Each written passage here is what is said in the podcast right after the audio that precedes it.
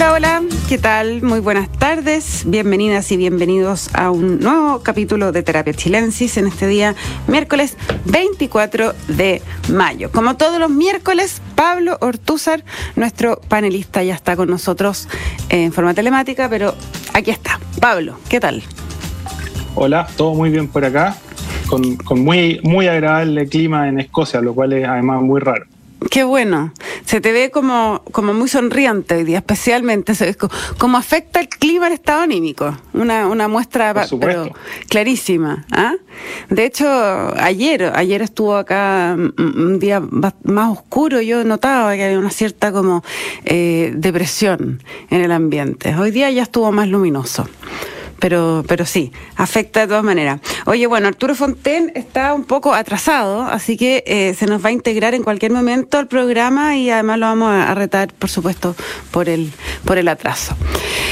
No, han, no ha habido eh, discusiones muy edificantes en estos últimos días aquí, pero, pero mm, ¿cómo se está viendo la cosa desde allá, Pablo?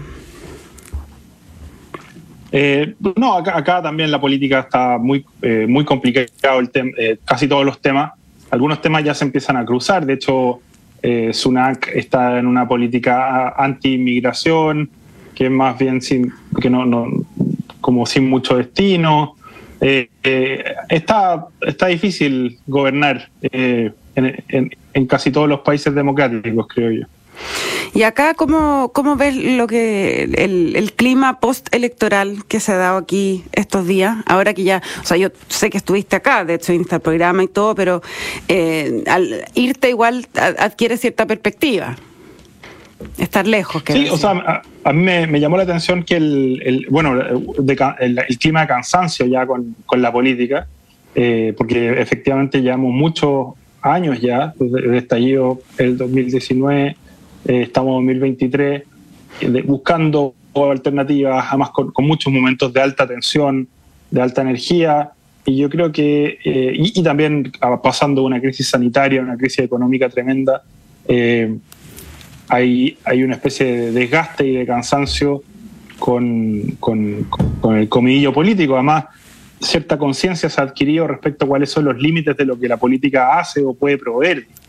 Entonces, eso, eso es sano, pero también es, puede ser complicado porque, porque los procesos no se han cerrado. Y, tenemos que, terminar, digamos, o salir del proceso que se inicia el 2019 eh, de la mejor manera, manera posible, después de, todo el tiempo, los recursos, eh, los nervios que se han invertido, digamos, eh, en, en, buscar un camino. Mm. Y ahora, ahora estamos ya en la recta final. Interesante esto que planteas tú de, de, de alguna manera decantar qué es lo que realmente la política puede resolver y qué no. Porque, mm, y, qué, qué, cosas de la política, qué organismos, etcétera. Eh, porque, por ejemplo, con la convención anterior da la impresión de que eh, había una expectativa de, de, una búsqueda de querer resolverlo todo. No, claro, que la, convención anterior fue más síntoma que, solución. Pues, esa gente que estaba protestando, que seguía ahí en, su parcela de su metro cuadrado. Casi todos, muchos venían de activismo súper estrecho. Eh, entonces, no, eso no fue realmente una comisión constitucional, fue una reunión de protesta eh, y sacaron un texto que era como, un petitorio. Pero ahora ya vamos en algo que, que parece ir mejor encaminado y que si llega a buen puerto, esto, esto es lo, básicamente lo que el objetivo ¿cierto? De un, del proceso constitucional es lograr que las élites políticas se pongan de acuerdo en, eh, puedan ponerse de acuerdo en los temas que son fundamentales para la ciudadanía y se puedan enfrentar construyendo políticas de Estado, digamos, que sean eh, de alto vuelo y de, una visión larga, en vez de puro fuego artificial y parche curita, que, que, es el peligro que corremos con la situación de la política tal como está hoy día. Mm. Eh, a mí me, me, me, preocupa mucho, o no me preocupa mucho, pero me parece muy absurdo cuando, cuando se dice eh, que, que, el tema de la nueva constitución es una pura pérdida de tiempo, que es, eh, elitista. Además, que la encuesta han mostrado sistemáticamente que hay, apoyo popular a, la, a que haya una nueva constitución. Pero la función central de la nueva constitución es rediseñar las reglas del juego y la cancha para que la política se vuelva eficaz y eficiente, que es lo que, es lo que perdió. O sea, porque, dada la peruanización en la que estamos hoy día, con un montón de partidos políticos callampa que representan poca gente, que además la poca gente que representan en verdad le están buscando peguitas, eh, algún lugar para, digamos, para ganar plata. Eh, eso, eso, tiene, eso tenemos que, evitarlo a toda costa y el proceso constitucional tiene en lo principal que ver con, con eso, con, recuperar, digamos, eh, cierta coherencia y capacidad política por parte del Estado para hacerse cargo de, eh, las demandas ciudadanas que sí son, digamos, directamente urgentes, salud, educación, vivienda, previsión, etcétera. Ahora, el, el, en la entrevista, no sé si la leíste de Natalia Pergentili del domingo, aparte de toda la polémica que causó por sus declaraciones de los monos peludos, etcétera, eh, ella decía algo al final de la entrevista que a mí me pareció muy interesante, que es que, em, que con el tiempo se ha ido haciendo el cuestionamiento ella misma y la reflexión de si fue eh, hacer una nueva constitución eh, la respuesta al estallido. Ah, em, y de alguna manera decía que, pensaba que, quizás no. No sé si. Es que depende, depende. Bueno, ahora, ahora que le fue como el ajo, obviamente que, lo ven con otro ojo. Pero, de nuevo, ahí la, pregunta era: ¿qué esperaba la clase política de la nueva constitución? ¿Cómo querían usarla? Yo siempre estuve más o menos en contra de, iniciar un proceso constitucional considerando la urgencia la, la magnitud de las urgencias sociales. Pero luego me convencí de que era necesaria una nueva constitución porque, porque la, lucha de élites que se había generado eh, hace, hace, imposible eh, construir acuerdos duraderos. Y por lo tanto, si es, que, si que hoy día con el sistema político tal como está es imposible construir acuerdos duraderos, eh, no podemos enfrentar muchos de los graves problemas que tenemos que, que, requieren soluciones serias y de largo plazo. Entonces, yo, yo soy un, un, converso eh, al, a la idea de que era necesaria una nueva constitución. Ah. Eh, y, y, pero sí me parece que tenía que haber claridad respecto a lo moderado, a lo modesto, digamos, que, es, que era lo objetivo de, este, de esta nueva constitución, y eso se perdió por completo, porque, la, porque en el fondo eh, lo, que, lo que muchos políticos empezaron a decir es que la nueva constitución iba directamente a arreglar los problemas y eso es mentira, siempre fue mentira. Eh, y ahí nos metimos. O sea, había que pues, rayar mejor la. Hemos estado puro perdiendo el tiempo. Había que rayar mejor la, la cancha de lo que era alcanzable y lo que no había un cambio constitucional. Se nos acaba de sumar Arturo Fontán. Dijimos antes que lo íbamos a retar eh, por su atraso, pero bueno, bienvenido igual. Sí, recibo el reto, muy merecido. Merecido, sí. Pero mira, si se atrasa tanto la lluvia, me puedo atrasar yo. Sí, claro. Oye, Arturo, bueno, estábamos conversando con, con eh, Pablo del proceso constitucional que estamos viviendo en curso y eh, quería llevarlos un poco a, a intentar dilucidar, porque obviamente que está un consejo completamente distinto al anterior, esas son ya obviedades a esta altura, pero si podemos hacer un poco más un zoom a, eh, a los republicanos, a la nueva fuerza ganadora acá. Eh, y ayer veía, la, la, tercera leía que, que la moneda de alguna manera estaba empezando a dejar atrás la estrategia que usó al día siguiente del triunfo republicano en la elección, que es hablar de la derecha democrática, refiriéndose a Chile Vamos, o sea, Evópoli, mm. UIRN, eh, de alguna manera para arrinconar a la derecha de republicanos, diciendo que por por eh, defecto en la no democrática, ¿cierto? Decía, porque ahora la derecha democrática tiene que tener responsabilidad de lograr acuerdos.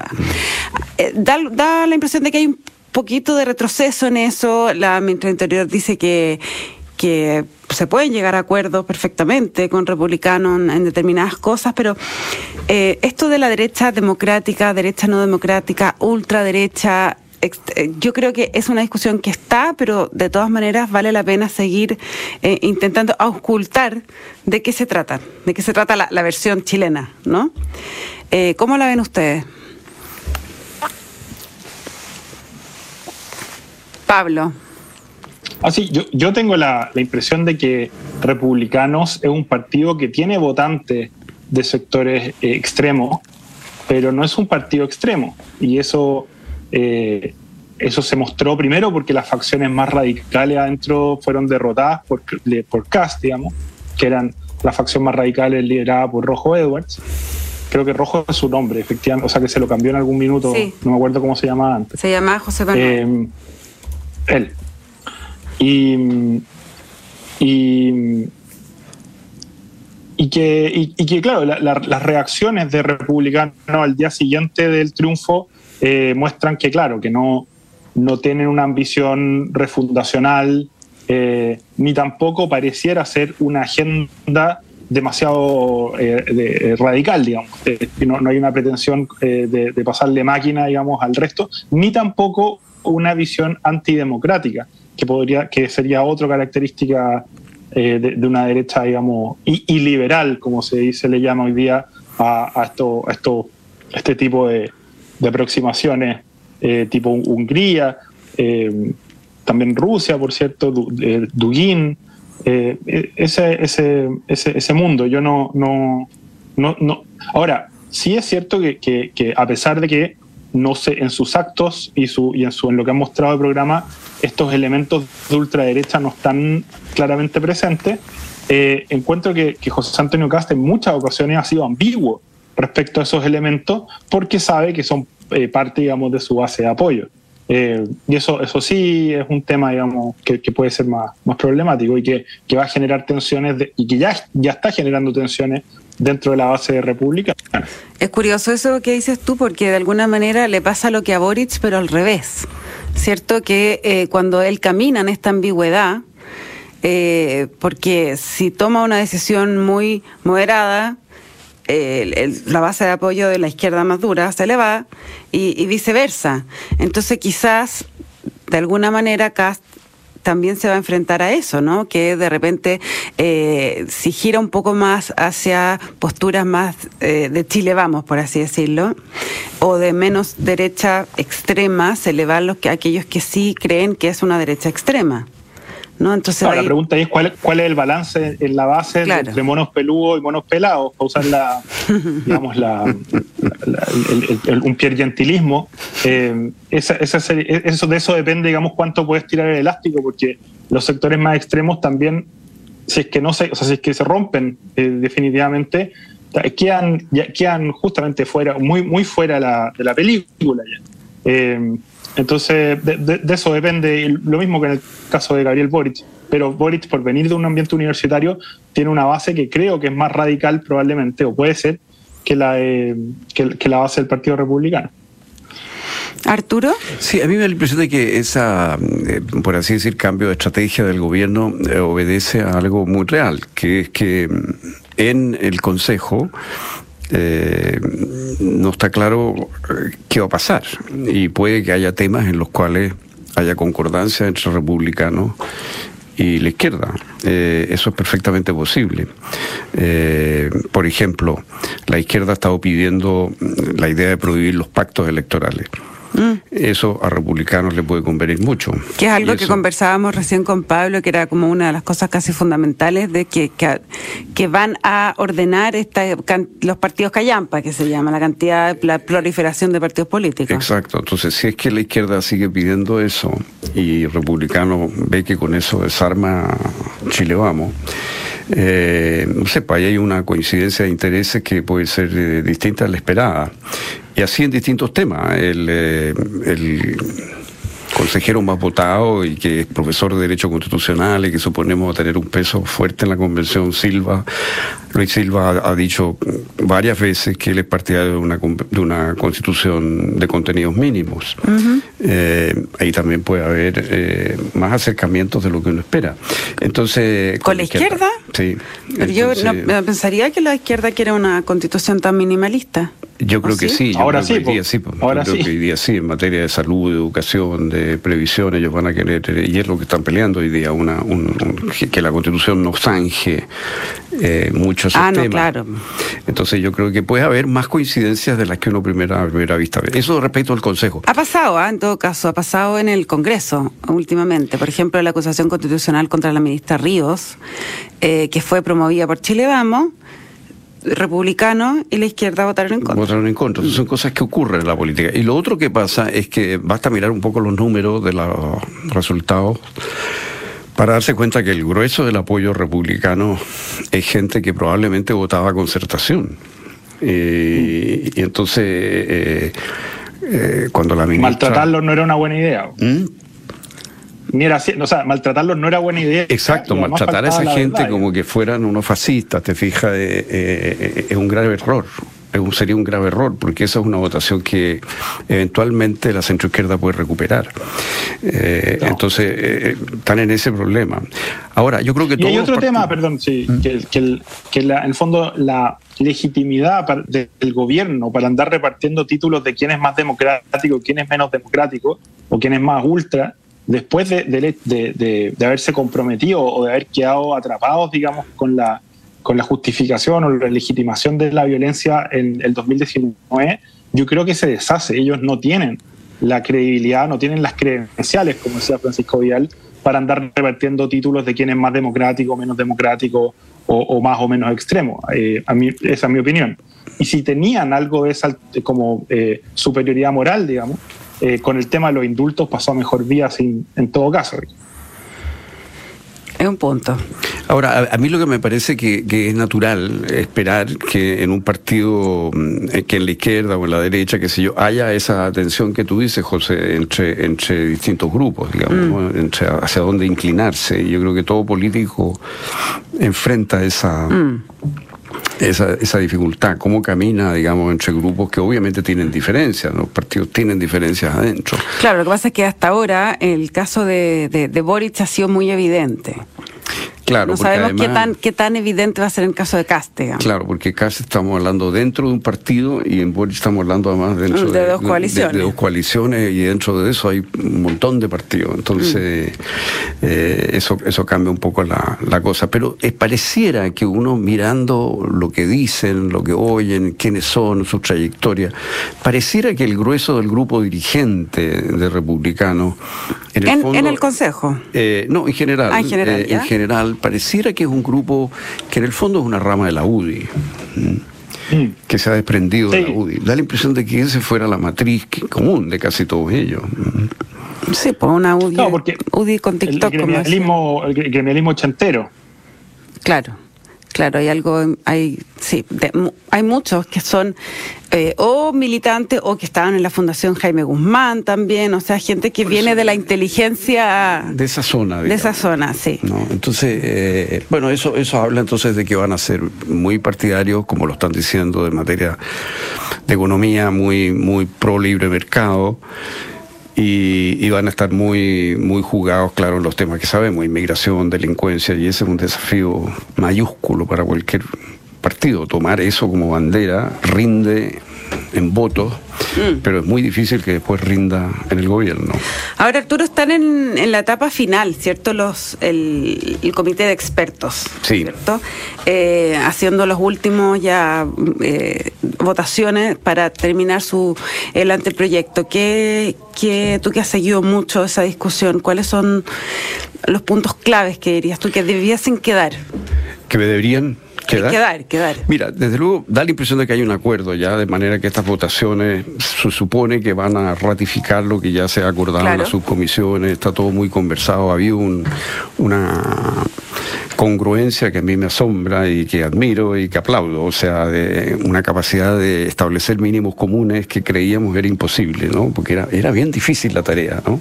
Siendo mm. dos fuerzas igualitarias adentro. Entonces es muy meritorio que se haya logrado una constitución coherente y en base a mínimos comunes.